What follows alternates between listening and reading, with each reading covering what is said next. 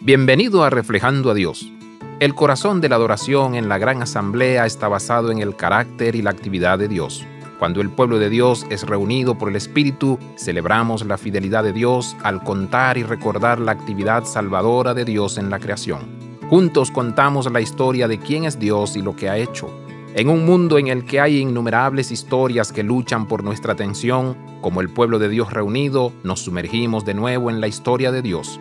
Contamos estas historias una y otra vez. Nuestras voces se unen a las incontables generaciones que nos preceden porque sabemos que somos un pueblo propenso al olvido.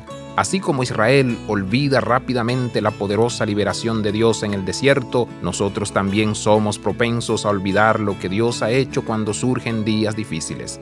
Pero el salmista nos recuerda la importancia de recordar y meditar en las obras majestuosas de Dios. Estas obras dan testimonio de Dios. Estas obras nos recuerdan la continua fidelidad de Dios para con su pueblo a través de las generaciones. Sigamos profundizando en la magnífica historia de un Dios compasivo y redentor.